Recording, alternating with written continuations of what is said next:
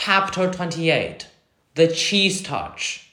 I noticed not too long ago that even though people were getting used to me, no one would actually touch me. I didn't realize this at first because it's not like kids go around touching each other that much in middle school anyway.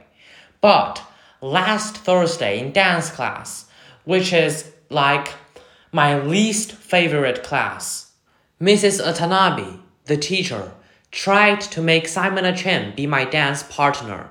Now, I've never actually seen someone have a panic attack before, but I have heard about it. And I'm pretty sure Ximena had a panic attack at that second. She got really nervous and turned pale and literally broke into a sweat within a minute. And then she came up with some lame excuse about really having to go to the bathroom. Anyway, Mrs. Atanabi let her off the hook because she ended up not making anyone dance together. Then, yesterday in my science elective, we were doing this cool mystery powder investigation where we had to classify a substance as an acid or a base. Everyone had to heat their mystery powders on a heating plate and make observations. So we were all huddled around the powders with our notebooks. Now, there are eight kids in the elective, and seven of them were squished together on one side of the plate, while one of them, me, had loads of room on the other side. So, of course, I noticed this.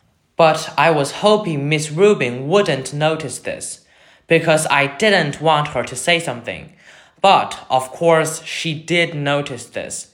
And, of course, she said something. Guys, there's plenty of room on that side. Tristan, Nino, go over there, she said. So Tristan and Nino scooted over to my side. Tristan and Nino have always been okay nice to me. I want to go on record as saying that.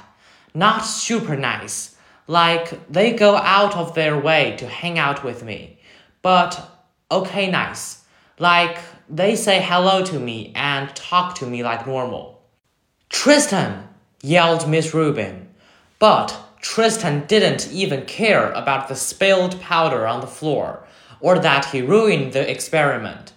What he was most concerned about was getting to the lab sink to wash his hands as fast as possible. That's when I knew for sure that there was this thing about touching me at Beecher Prep. I think it's like the cheese touch in Diary of a Wimpy Kid.